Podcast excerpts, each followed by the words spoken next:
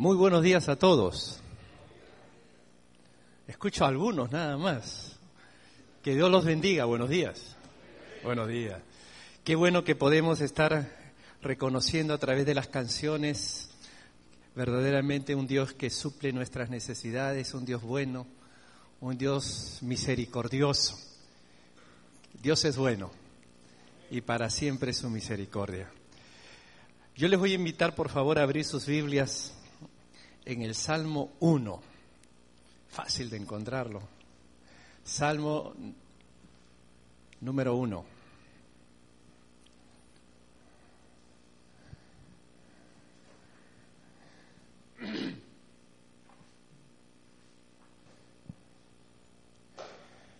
Dice así la palabra del Señor. Bienaventurado el varón que no anduvo en consejo de malos, ni estuvo en camino de pecadores, ni en silla de escarnecedores se ha sentado, sino que en la ley de Jehová está su delicia, y en su ley medita de día y de noche. Será como árbol plantado junto a corrientes de aguas, que da su fruto en su tiempo y su hoja no cae, y todo lo que hace prosperará. No así los malos, que son como el tamo que arrebata el viento. Por tanto, no se levantarán los malos en el juicio, ni los pecadores en la congregación de los justos, porque Jehová conoce el camino de los justos, mas la senda de los malos perecerá. Esta mañana quiero comenzar precisamente remarcando la primera palabra del Salmo. ¿Cuál es? Bienaventurado, feliz, dichoso. Y tal vez va a ser una buena oportunidad para continuar el pensamiento que se presentó el día viernes en la conferencia que tuvimos, en la charla que tuvimos aquí, aprendiendo a disfrutar. Creo que cuando leemos este salmo va yendo en la misma, en la misma dirección de la felicidad, de la dicha. ¿Quién es el hombre dichoso? ¿Quién es el hombre feliz? ¿Quién es la mujer dichosa? ¿Quién es la mujer feliz? Y para esto quiero comenzar con, una, con un concepto básico. Para todo lo que nosotros construyamos y levantemos en la vida, siempre es importante observar cuál es el fundamento que se está poniendo. Algo muy conocido, para levantar una casa, el fundamento es clave. Un buen fundamento hace que esa casa se mantenga sólida. Ustedes pueden recordar aquella historia, aquella enseñanza que diera nuestro Señor Jesucristo cuando hablaba de dos casas que se construyen. Él decía, una casa se puede levantar sobre la arena y otra sobre qué? Sobre la roca. La gran diferencia va a ser que aquella casa cuando vengan los huracanes, los vientos, los problemas y las dificultades, la casa que fue construida sobre arena fácilmente se va a derribar, muy distinta a aquella en donde es edificada sobre un buen fundamento.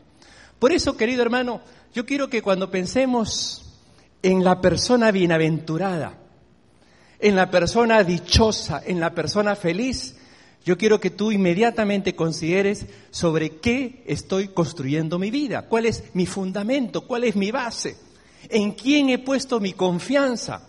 Es fácil, yo sé que cuando pregunto, ¿en quién está tu confianza? Rápido, la gran mayoría va a decir, en Dios. Pero en la práctica nos vamos a dar cuenta que muchas veces nuestra confianza está en el trabajo que tenemos, en el dinero que tenemos, en la familia que tenemos, en las capacidades que tenemos, en los recursos que nosotros podamos obtener. Y la Biblia nos enseña que el hombre feliz, por eso dice el Salmo en su primera palabra, bienaventurado, dichoso. Y yo quiero hacer un breve recorrido, no vamos a entrar en muchos detalles, pero quiero hacer un breve recorrido en este Salmo para responder esta sencilla pregunta cómo encontrar la verdadera felicidad, cómo encontrar la verdadera dicha, ya que la palabra de Dios comienza diciendo bienaventurado. Ya Jesús lo ha explicado de manera magistral en el Sermón del Monte. Pero es interesante mirarlo desde la perspectiva de este salmista. Cuando, por ejemplo, de primera instancia dice en el versículo 1, bienaventurado el varón que no anduvo en consejo de malos. Esa es una primera instancia. Feliz la persona que no está recibiendo la orientación y el consejo de la persona mala. Y la persona mala no necesariamente es el asesino, el violador, el gángster. El malo lo podríamos definir de manera muy simple. ¿Quién es malo? Malo es la persona que ha dejado a Dios. Malo es la persona que no permite que el Señor sea su dueño, su pleno gobernador de su vida. Y al no permitir que el Señor gobierne y dirija su vida, pues su conducta y su práctica va a orientarse hacia ciertas maldades. Si ya por naturaleza somos malos, súmale el hecho de dejar a Dios como aquel que puede gobernar y que puede dirigir nuestra vida. Por eso dice allí, bienaventurado aquella persona que no está recibiendo ese consejo, que no está recibiendo esa orientación, porque el hombre malo tiene como premisa siempre tú primero, el yo primero. Sácale provecho a las circunstancias. Lo que tú hagas, no importa si desobedeces a Dios, no hay consecuencias, no hay problema. Mira, y te trata de hacer ver a mucha gente que dice ser cristiana y, cumple, y no cumple las ordenanzas y la enseñanza de la palabra. Como que nos empezamos a consolar en el mal de otros y nos desorienta. Y el consejo, el consejo del malo no siempre va a ser ríndete al Señor, reconoce tu pecado, busca al Señor, date cuenta que la base y el fundamento para vivir la vida cristiana está en el que puedas considerar a Dios como Señor, como Señor de tu vida. El Salmo 23, no lo vamos a mirar, dice, Jehová es mi pastor. En otras versiones dice, el Señor es mi pastor. Para que Él sea mi pastor, primero tengo que considerarlo Señor.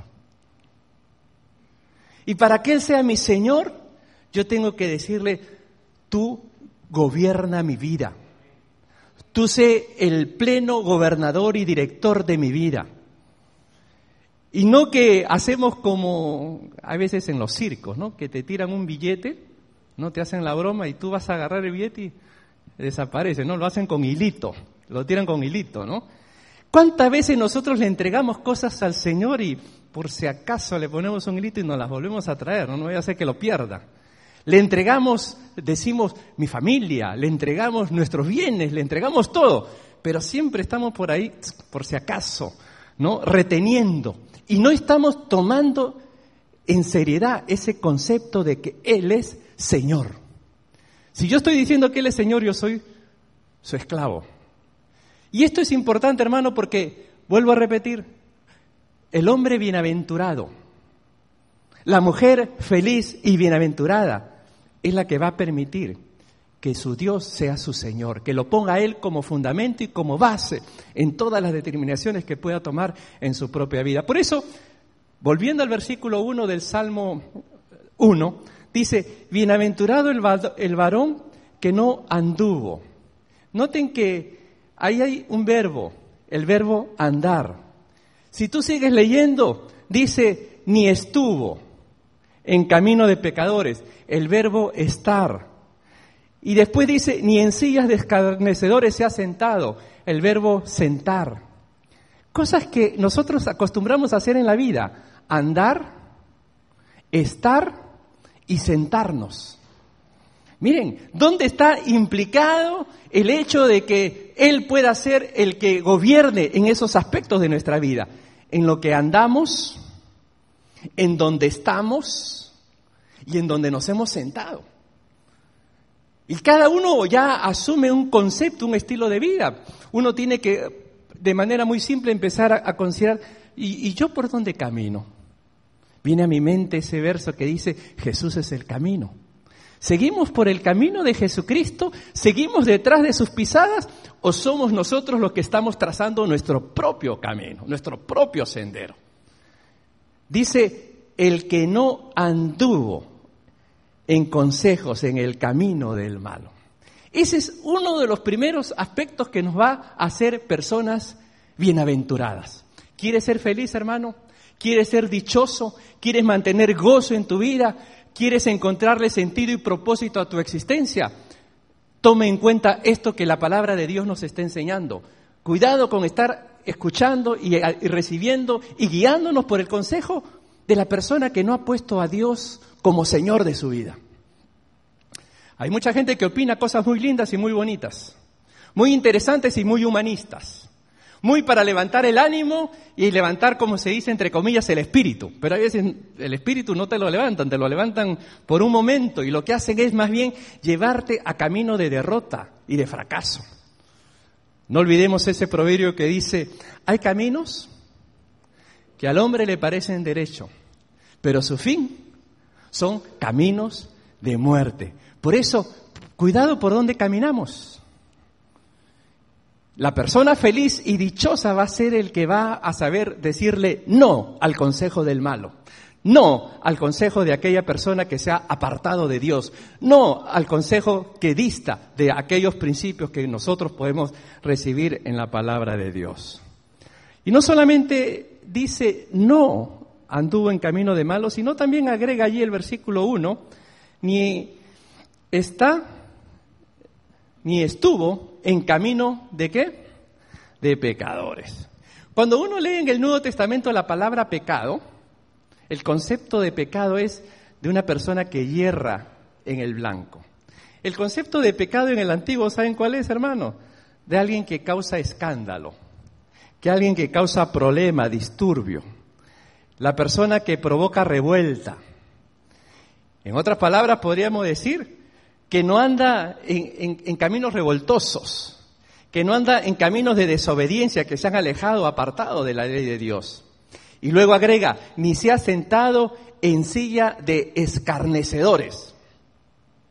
¿Quién es un escarnecedor? Un escarnecedor es uno que se burla, uno que empieza a asumir actitudes de indiferencia y de rechazo.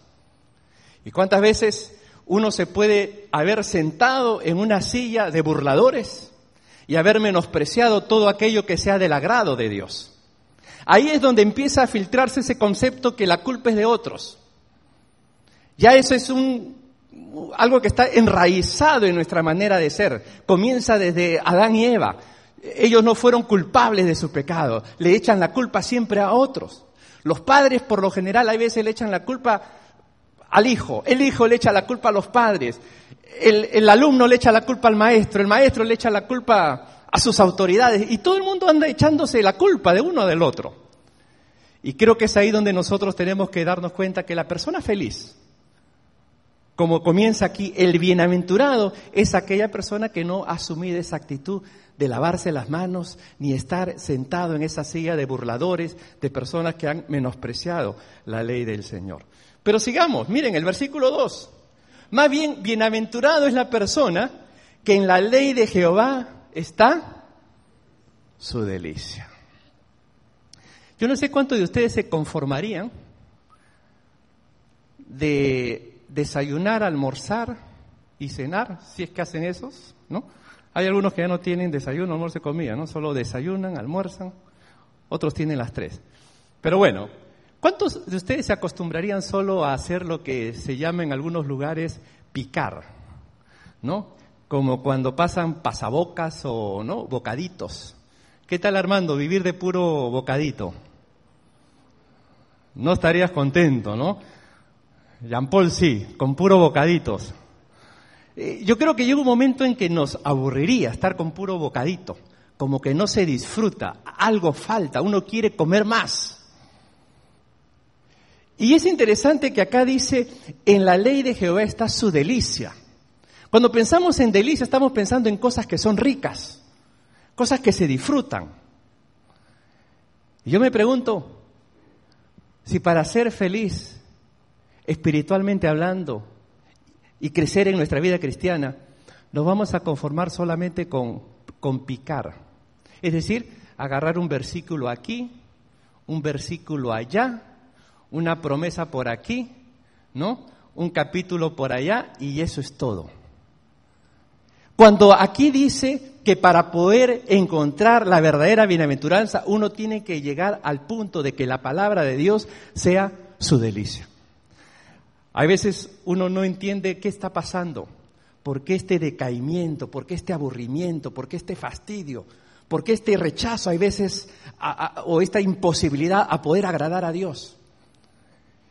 Y, el Señor es muy claro cuando dice aquí que habría que nosotros pensar y meditar si es que verdaderamente la palabra de Dios está siendo nuestra delicia.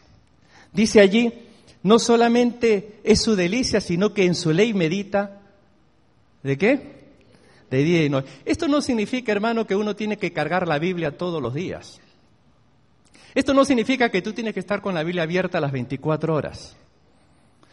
Significa que lo que tú has meditado y aprendido de la palabra, para cualquier circunstancia que tengas que enfrentar, esa palabra que ya has asimilado, esa palabra que has recibido, te va a servir para que tú la puedas aplicar y la puedas llevar a la acción en las circunstancias que se te presentan a toda hora del día.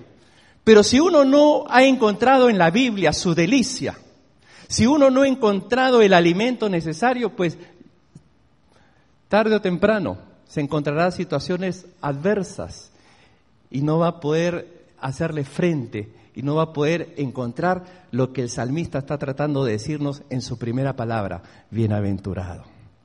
¿Quiero ser bienaventurado? Pues vemos aquí que en la ley del Señor está su delicia. Y me gusta la palabra delicia, porque nosotros como humanos cumplimos la ley para no pagar las consecuencias. Tú no te pasas una luz roja, estoy seguro, cuando estás más apurado, porque si te agarra un policía te pone un ticket. Pero ganas no te faltan. Hay ocasiones en que ganas no faltan de cruzarse la luz cuando uno está con la hora. Pero uno no lo hace por respeto a la ley y por las consecuencias. ¿Cuántas veces nosotros cumplimos las leyes porque no nos queda otra? Estamos obligados. Yo me pregunto, ¿cumplimos la ley de Dios porque no nos queda otra o porque es nuestra delicia. Ahí está el punto en donde uno tiene que empezar a descubrir la riqueza y la bendición que hay de agradar a Dios. Por eso que dice el salmista que cumplir sus mandamientos no son pesados, no son gravosos. Y esto, querido hermano, es fruto de esa conexión y de ese encuentro con el Señor. Por eso, bienaventurada la persona que en la ley de Jehová está su delicia y en su ley medita de día y de noche. Esta persona va a empezar a mostrar evidencias, resultados. ¿Cuáles son? Seguimos leyendo el Salmo. Mira el versículo 3. Será como árbol plantado junto a corrientes de agua. Qué cosa más bonita que ver un árbol bien plantado. Un árbol bien plantado es señal de, dos cosas, fortaleza y muchas veces belleza. Ustedes seguramente conocen la zona de Coral Gable. Hay, hay, unos sectores donde uno camina por unos árboles impresionantes y que se ve que tienen años. Y ahí están. ¿Cuántos huracanes habrán pasado por allí? Y ahí están esos árboles bien plantados. Querido hermano, tú y yo podemos ser así, con esas dos características, fortaleza, porque para muchas cosas que tenemos que enfrentar en la vida necesitamos fuerzas, necesitamos fuerza, y la fuerza viene de Dios, porque nos vamos a decaer, van a venir corrientes de agua, como dice allí, pero una persona bienaventurada, una persona que ha puesto a Dios como fundamento, una persona que se deleita en la palabra de Dios, va a empezar a ser, como dice aquí, un árbol plantado junto a corrientes de agua. Vendrán modas, vendrán olas, vendrán ideas, vendrán muchas cosas. Pero ahí está el árbol, firme, plantado. ¿Y sabes cuál es la clave de un árbol bien plantado? Lo que no vemos, las raíces, el fundamento de qué se ha ido, qué se ha ido poniendo allí. Por eso decía al comienzo, bienaventurado la persona que ha puesto a Dios como fundamento. Bienaventurada la persona que se está deleitando en la ley de, de Dios, porque como dice aquí, será como un árbol plantado. Algo más, que da su fruto en su tiempo. Una persona fructífera. ¿Quién es una persona fructífera? Cuando uno da fruto, la fruta es algo rico. ¿A alguien no le gustan las frutas? ¿A quién no le gusta la fruta? Yo creo que habrán una que otra fruta que de repente no nos gusta, pero en general las frutas son ricas. Y, pongo la figura de, de una persona fructífera. Una persona fructífera, podríamos decir, es una persona que refresca. Es una persona nutritiva. Es una persona que cuando te acercas provoca llevarte algo y comer. Pero con cuidado, no toques demasiado. Pero tú te das cuenta que te alimenta. Tú te das cuenta que te despierta la fe. Y hay algo más. Aquí ya nos está diciendo que el estilo de vida cristiana se debe demostrar por frutos. Es importante desarrollar nuestros dones. Dios nos ha dado dones. Es importante ser obedientes, es importante cumplir las reglas. Pero Jesucristo dijo, por sus frutos los conoceréis. Entonces, una persona que ha puesto su fundamento en Dios, uno eh, empieza a darse cuenta que da fruto. Fruto en su carácter, fruto en su conducta. Y que uno que se acerca sale alimentado, sale animado. Yo sé que tu experiencia te ha pasado, tal vez en los centros de trabajo o en las iglesias, de que te has acercado a alguien y más que haber salido con un fruto, ha salido con una serpiente, ¿no? con una cucaracha. Ha salido fastidiado, ha salido envenenado, ha salido molesto.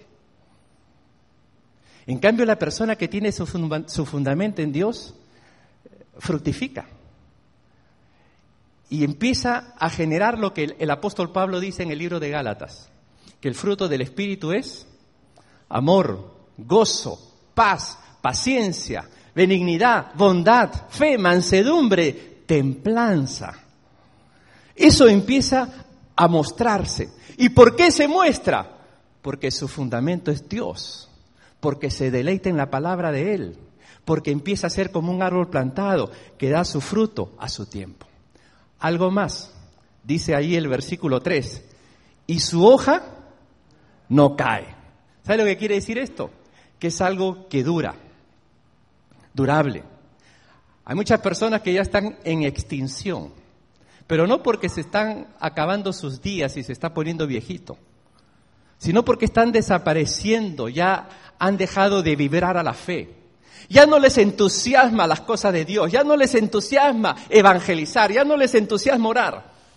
Les entusiasma muchas cosas tal vez relacionadas, pero ya no vibran al amor de Dios, ya no vibran al deseo de alcanzar a las multitudes para Cristo. Ya simplemente lo han tomado como norma, como costumbre, como algo tradicional, pero no late en su corazón. En cambio, la persona que se deleita en el Señor, su hoja no cae. Ahí está, dura, se mantiene activo, siempre está dispuesto a actuar. Para él no hay aburrimiento, para él no hay, en los momentos pueden haber tristeza, pero se levanta y una vez más empieza a latir y a considerar que vale la pena seguir a Cristo, que vale la pena confiar en el Señor, que vale la pena una vez más prestar atención a lo que la Biblia tiene que decirnos para poder fortalecer nuestra vida. Por eso, querido hermano, el que ha puesto su fundamento en Dios empieza a ser bienaventurado, empieza a ser como un árbol plantado, un árbol plantado junto a corrientes de agua, da su fruto a su tiempo, su hoja no cae. Y un detalle más, ¿qué dice al final de ese versículo 3? Y todo lo que hace, ¿qué? Prosperará. Vamos a explicar un poquitito esto. Porque muchas veces cuando hablamos de prosperidad, solamente estamos pensando en el aspecto material, que sí se da, no lo negamos. Va, a haber prosperidad material. Puede haber prosperidad material, como de repente no. Si tú no prosperas materialmente, no creas que estás fallando a la fe. Hay ciertas circunstancias en la vida que te pueden llevar a un declive en tu economía. No te consideres como que eso fue de ser consecuencia de pecado, falta de fe, falta de oración o que no estás cumpliendo con la palabra del Señor.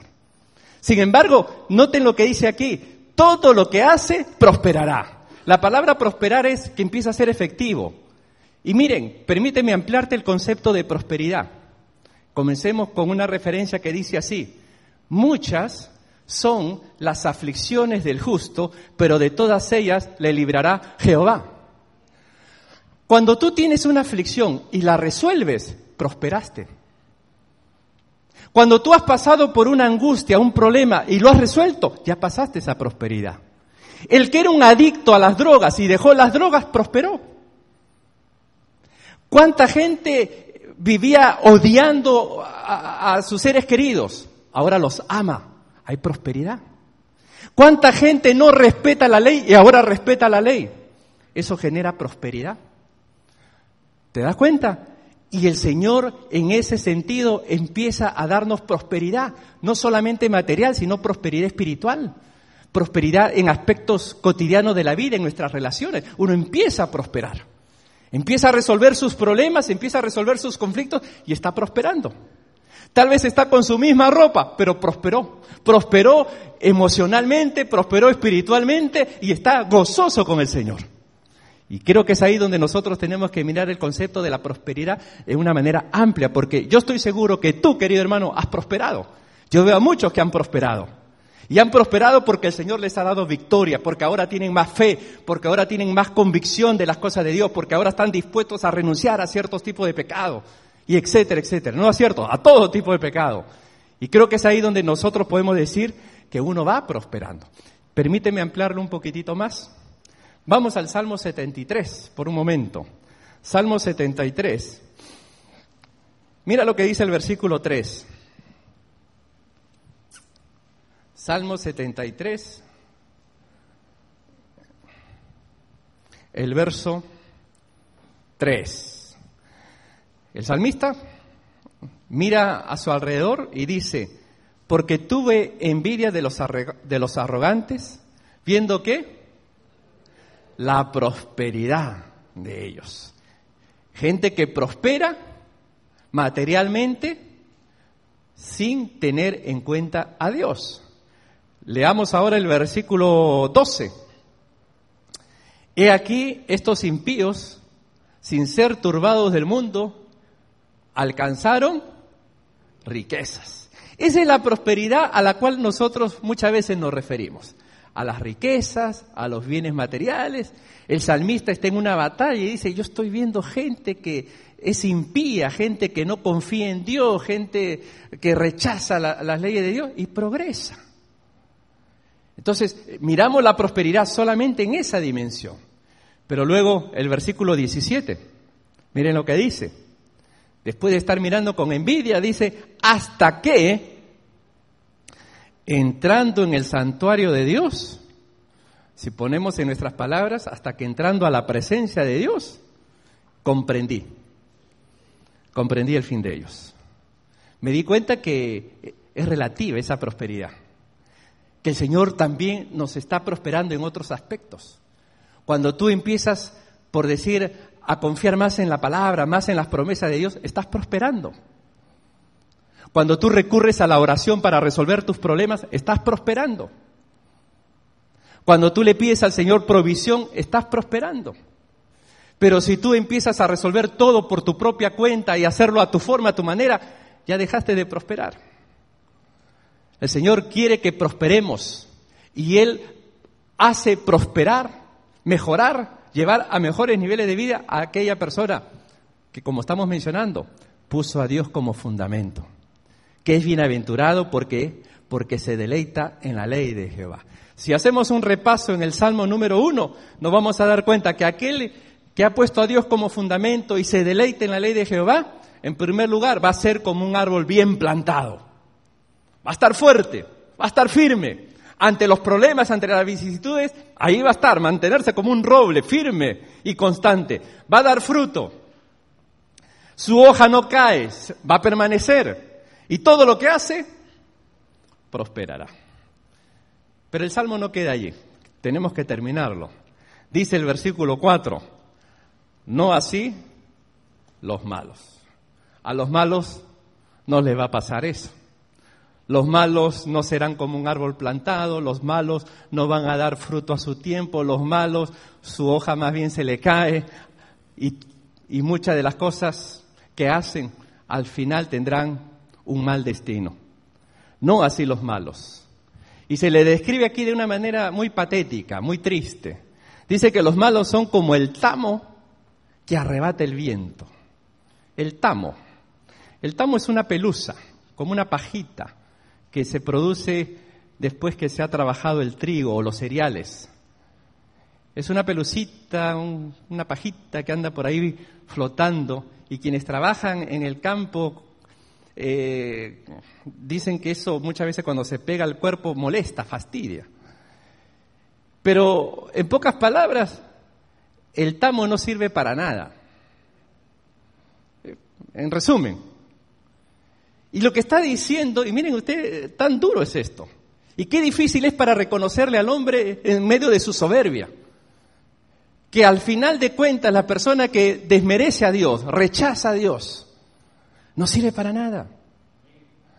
Y por eso, querido hermano, en un sentido nos lleva a nosotros a decir, gracias, amén, gracias Señor porque me has hecho hijo tuyo. Pero por otro lado debe darnos compasión amor y misericordia, porque hay mucha gente que es como el tamo, pero que todavía están a tiempo de que podamos alcanzarlos con el mensaje de amor, con el mensaje de Cristo, con el mensaje de esperanza, para que vuelvan a los caminos del Señor, para que conozcan el camino de vida y de salvación. Porque es triste, y, en su soberbia no lo ven, de que por haber rechazado a Dios son como el tamo, poniéndolo en palabras claras, son personas que al final de cuentas no sirven para nada. Porque mira lo que dice allí el versículo, el versículo 5. Por tanto, no se levantarán los malos en el juicio. En el juicio ellos no podrán levantarse ni decir nada. Todos vamos a compadecer ante el juicio de Dios. Unos vamos a compadecer para vida eterna, para entrar y disfrutar de la presencia de Dios, del cielo, de la eternidad. Otros van a compadecer para que sean condenados para muerte y muerte eterna. Allí muchos van a decir, pero Señor, en tu nombre hicimos esto, en tu nombre hicimos lo otro. Ahí van a entrar los campeones del reclamo. Nosotros por naturaleza sabemos reclamar. Sabemos hacer reclamos y todo lo demás. Allí eh, van a salir los más expertos a reclamar y a decir, Señor, yo hice esto, yo hice el otro, yo hice el otro. Y el Señor va a decir, nunca os conocí. Por eso, querido hermano, la Biblia constantemente dice, hoy, hoy es el tiempo de salvación, hoy es el tiempo que urge que podamos nosotros compartir del amor de Dios. Dice que ellos no se levantarán en el juicio, ni los pecadores en la congregación de los justos. Porque Jehová conoce el camino de los justos, mas la senda de los malos perecerá. Así termina el, Salmo 1 con el versículo 6, porque el Señor conoce el camino de los justos, mas la senda de los malos perecerá. El Señor sabe por dónde caminamos. Acuérdate que a Dios no lo podemos engañar. Dios no puede ser burlado. Todo lo que el hombre sembrare, eso mismo cosechará. A Él no le podemos engañar. Nosotros somos los inquietos, los que estamos queriendo encontrar la verdadera felicidad. ¿Quién va a ser bienaventurado de acuerdo al salmista? Aquella persona que se deleite en la ley de Jehová. Aquella persona que pone al Señor como Señor, como aquel que va a gobernar en primer lugar. Y como resultado van a dar esos aspectos que hemos mencionado. Árbol bien plantado, fruto a su tiempo, su hoja no cae y todo lo que hace prosperará. El Señor conoce nuestro camino como también conoce la senda de los malos. Termino con un, detalle histórico. Ustedes han escuchado de Nerón. Nerón, uno de los emperadores, llamado César en aquella época. En aquel tiempo, el César, que era el jefe supremo del imperio romano, el mandamás, era considerado como Dios. Este Nerón, medio loco, Entre sus maldades, ¿saben cuál fue? Abrir, mandar, mandar a matar a su madre para abrirle la matriz, porque él quería ver dónde estuvo. Así de loco. Él quería saber dónde él había estado. Quería conocer el vientre de su madre. La mandó a matar, le mandó a abrir, porque quería saber eso. Era un hombre despiadado, pero era el César, era el Dios. En ese tiempo, amo y Señor sobre todas las cosas. Nadie se podía meter contra el César, porque era Dios. Y en ese tiempo llegó Pablo. Pablo cayó en sus manos, Pablo fue encarcelado, Pablo a punto ¿no? de, de, ser condenado por una serie de delitos, que, básicamente fue la de predicar el Evangelio como misionero del Señor. ¿Por qué cuento esto? Porque este versículo dice que el Señor conoce el camino de los justos y también la senda de los malos. Él sabía cuál era el camino de Nerón y él sabía cuál era el camino de Pablo. Los años han pasado y cuando nace un hijo varón en algunas familias, ¿qué nombre le ponen? Pablo. Aquí tenemos un Pablo. Y, qué otro Pablo hay? Ah, Pablo también, ¿no? Paolo, Pablo. Es como un honor, ¿no? Pablo. Y a, los animales se les llama Nerón. ¿No? Hay, hay leones, Nerón, ¿no? Yo he escuchado un león que se llama Nerón, perros, Nerón, Nerón, Nerón. No sé cuántos de ustedes se animarían a su hijo ponerle Nerón los que, los que están todavía en ese camino o van a entrar, ¿se animan? Nerón. Feo nombre. Pero sin embargo, la historia, si tú hubieras vivido en los tiempos del Imperio Romano, Nerón era lo máximo. Nerón era el César. Nerón era lo que impresionaba. Lo más más de aquella época.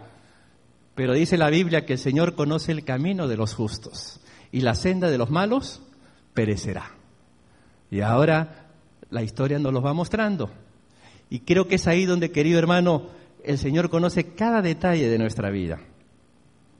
Por eso, una vez más, si tú quieres ser bienaventurado, pon a Dios como base, como fundamento de tu vida. Y que la palabra de Dios sea tu delicia. El resultado va a ser que serás un árbol bien plantado, darás fruto a tu tiempo, tu hoja estará durable, no te marchitarás ni te caerás, te mantendrás ahí, tu hoja no cae y por último todo lo que haces prosperará. No solamente materialmente, no lo limitemos a eso porque Dios quiere prosperarte en otras áreas de tu vida. Prosperidad en otros aspectos de tu vida que también van a acarrear tremenda bendición, no solamente a ti, sino a los que te rodean. Por eso, hermano, la felicidad se encuentra cuando el Dios empieza a gobernar nuestro corazón y cuando la palabra de Dios es nuestra delicia. No te conformes con bocaditos, agarrado por aquí, por allá, pedacitos. Disfrútala, deleítate. Entra al punto que sea un deleite, un manantial, algo como que, wow, qué rico está esto, qué bueno está esto. Y eso lo vas a tener que empezar a hacer tú en tu tiempo a solas con Dios. En tu tiempo en el que empieces a buscar y a leer y a meditar con el Señor. Amén, hermanos. Que el Señor nos ayude, que el Señor nos bendiga. Vamos a inclinar nuestros rostros para tener un momento de oración. Vamos a hablar con Dios y en su presencia cada quien tendrá que decir, Señor, yo quiero ser bienaventurado. Y para ser bienaventurado hemos visto los consejos y las pautas precisas que tiene este salmo.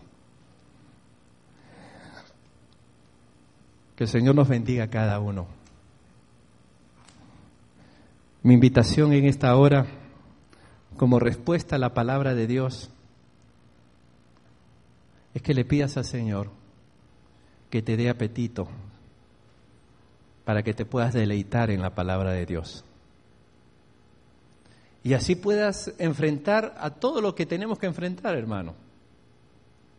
¿Cuántas veces necesitamos estar bien plantados para cuando vengan los huracanes, hablando de manera figurada, cuando vengan los problemas, las tristezas, los inconvenientes. Necesitamos estar fuertes. Necesitamos dar fruto. Necesitamos mantenernos estables.